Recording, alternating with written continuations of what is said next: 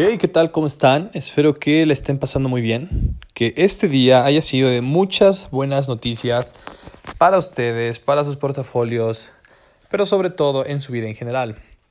El día de hoy, viernes 19 de marzo, es un día muy especial para mí y considero que uno de los mensajes más importantes que puedo dar en este podcast debe de ser en este día tan especial.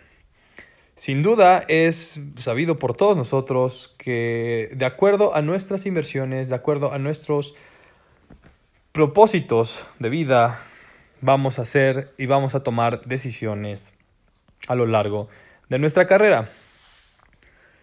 Pero es muy importante tener en consideración que de acuerdo a nuestro perfil de inversionista, Vamos a aspirar a uno u otro rendimiento. Si somos inversionistas bastante atrevidos, podemos concebir rendimientos altos en el mediano y largo plazo. Pero si por el contrario somos más conservadores y tenemos una actitud de, de poco apetito para el riesgo, en definitiva, también los rendimientos pueden ser un poco más esbeltos. Lo que quiero comentar con ustedes el día de hoy es respecto a nuestro ya hablado método para invertir en portafolios em, y para invertir en general en instrumentos financieros. La primera recomendación que yo les podría hacer porque yo la sigo, es no invierte, no inviertas más dinero del que puedas permitirte perder. Este consejo es viejísimo, lo han dado muchos autores, muchos profesionales. Y es cierto, no eh, apuestes, no inviertas, no utilices para fines de multiplicar tu, tu patrimonio, dinero del cual dependes dinero que ocupas para comer, dinero que ocupas para vivir, para pagar tus tus cosas más fundamentales en el mes para llevar una vida digna. Porque no vale la pena eh, arriesgar ese patrimonio, ese capital por algo que en sentido estricto estás arriesgando y que puedes perder en cualquier momento. Una regla muy sencilla que yo he seguido a lo largo de estos años para poder invertir es de tener un estricto control en los ingresos y separar de ellos el 20% o el 10%, dependiendo mucho la bonanza en la que me encuentre, del 10 al 20% en los ahorros, pero mínimo, mínimo, mínimo siempre es el 10%. Cuando tú empiezas a separarlo y haces tu presupuesto con el capital restante, con el, pues con el saldo restante, tu mente se programa de tal manera que empiezas a visualizar el ingreso que tienes como esta cantidad después del ahorro o de la inversión o del capital que tienes para invertir. Haces tu vida de acuerdo a lo que te sobra y este dinero que tú estás separando en teoría nunca te falta porque ya tienes cubiertos tus necesidades primarias y ya por supuesto, estás utilizando tu recurso de una manera en la que tú te beneficias. La segunda regla muy importante a mi consideración es nunca tener todas las inversiones en una sola acción o en un solo instrumento. La diversificación ayuda a que puedas conseguir equilibrio cuando una acción se cae, cuando un instrumento financiero se cae, la diversificación va a hacer que esas pérdidas se difuminen y tú llegues a tener, de cierta manera, un rendimiento positivo más constante.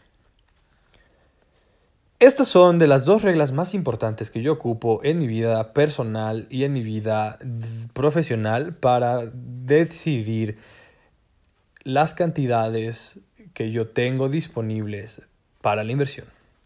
¿Cuáles son sus reglas más importantes? ¿Qué son eso que ustedes no dejan de hacer siempre para conseguir sus objetivos en cuanto a sus estudios, a sus carreras o a su vida personal en general. Déjenmelo saber en mi Instagram, me va a gustar bastante leer sus opiniones, debatir y compartir ideas. Me pueden encontrar como arroba saulbars19. Y bueno, en el resumen financiero de hoy tenemos que es patrocinado, sin, o sea, patrocinado no económicamente, pero la información es proporcionada por el pollo beto de PipTrade.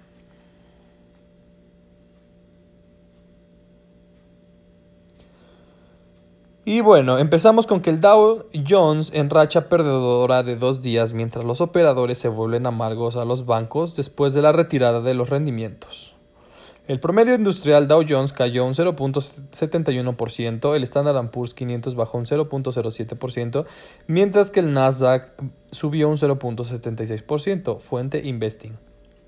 Noticias nacionales. Peso cae por segunda jornada ante repunte del dólar, cierra en 20.53 unidades, fuente El Economista. La Bolsa Mexicana de Valores y Viva caen con fuerza en su tercera jornada con pérdidas. La Bolsa Mexicana de Valores cerró las negociaciones del viernes con una fuerte pérdida. En su tercer retroceso de forma consecutiva, la plaza local se dio en una jornada volátil debido a ajustes en eh, carteras en un día de vencimientos de instrumentos derivados sobre índices, acciones conocidos como Quadruple Witching Day. Fuente El Economista.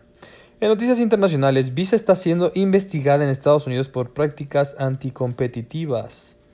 El Departamento de Justicia de Estados Unidos está investigando a la multinacional financiera Visa por supuestas prácticas anticompetitivas en el mercado de las tarjetas de débito, según informó este viernes el diario The Wall Street Journal. Fuente Forbes.